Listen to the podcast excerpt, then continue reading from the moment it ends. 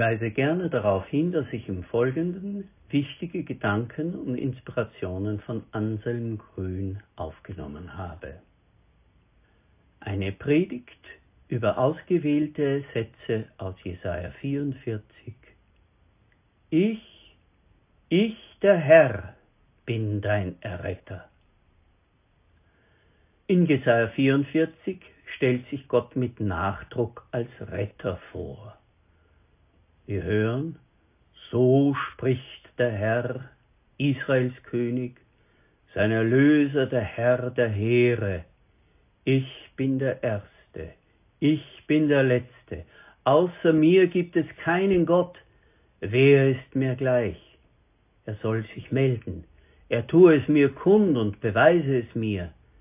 Wer hat von Anfang an die Zukunft verkündet? Sie sollen uns sagen, was alles noch kommt.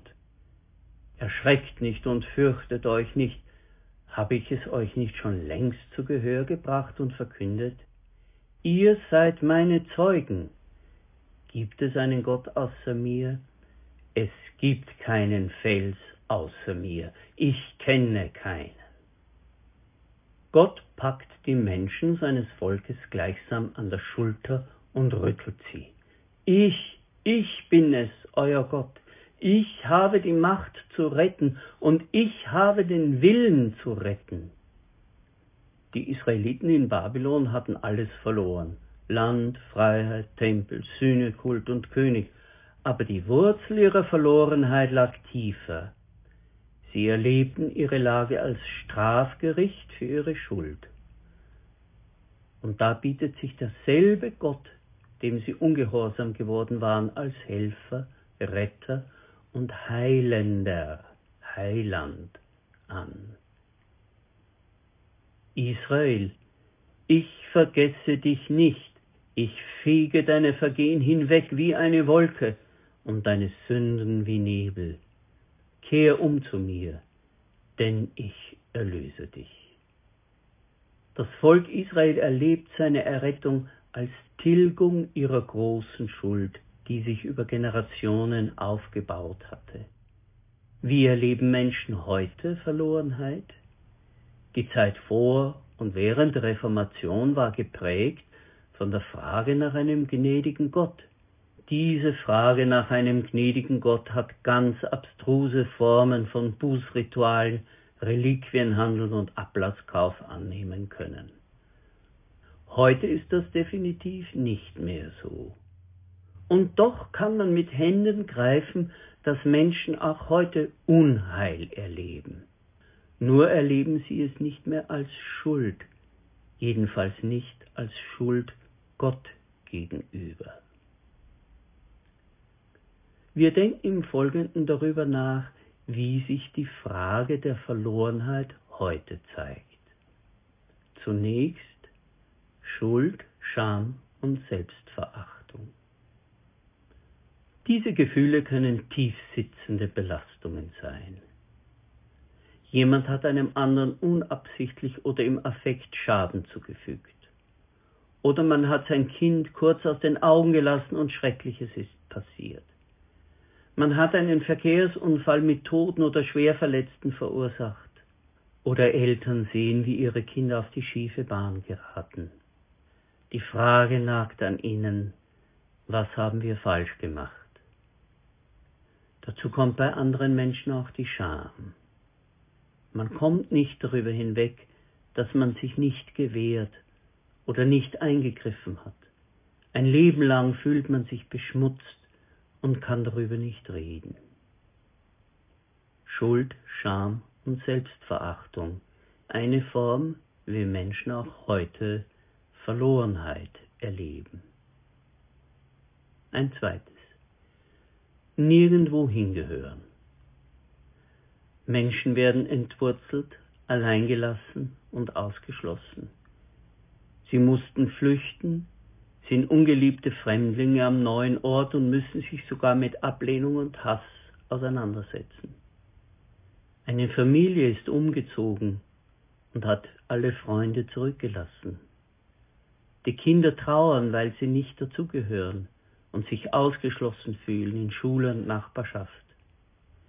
Das Gefühl, nirgendwo hinzugehören, kann zur handfesten Krise werden und in die Verzweiflung treiben. Sie kann zu einer lebendzerstörenden Kraft werden.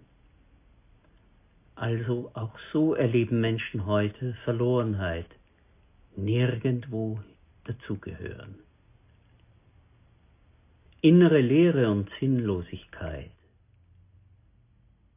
Menschen fühlen sich leer und ausgelaugt, verdorrt und hungrig in der Seele. Ist das auch eine typische Art der Verlorenheit in unserer Zeit? Wo die eigene Mitte sein soll, tut sich ein gefühlloses Vakuum auf. Schon der Psalmist klagt, meine Seele ist wie ein dürres, wasserloses Land. Es ist schwer, diese Leere zu füllen.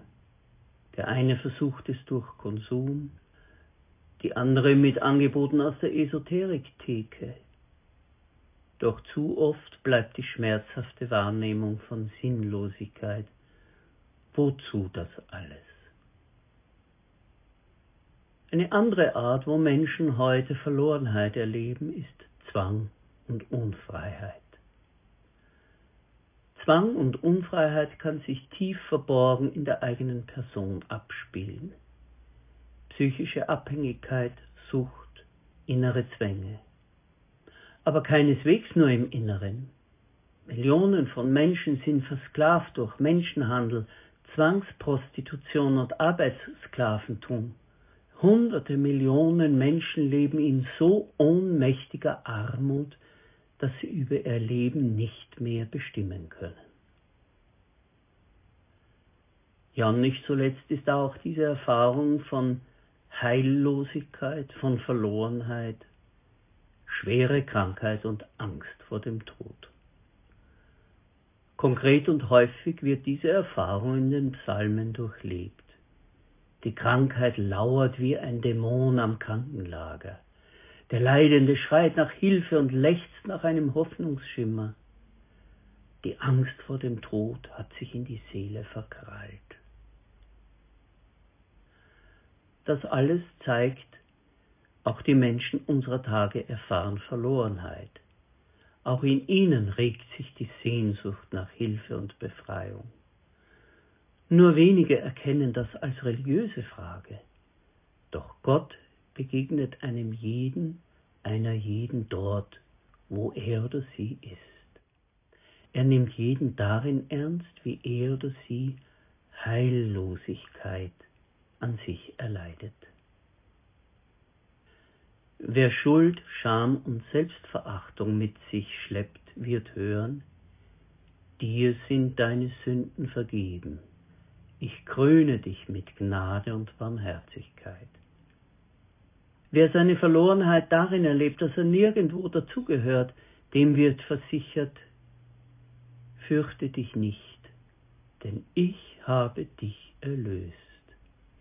Ich habe dich bei deinem Namen gerufen, du gehörst zu mir.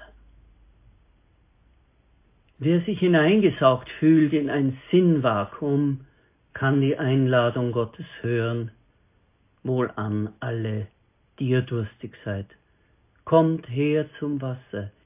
Und ihr, die ihr kein Geld habt, kommt her, kauft und esst, kommt her und kauft ohne Geld und umsonst Wein und Milch. Nicht zuletzt wird der Todkranke und die von Todesangst bedrängte dort aufgesucht, wo er oder sie leidend daniederliegt. Ich bin der Herr, dein Arzt. Einem solchen Menschen ist von Herzen zu wünschen, dass er mit dem Psalmisten beten lernt, müsste ich auch wandern im finstern Tal, fürchte ich kein Unglück, denn du bist bei mir.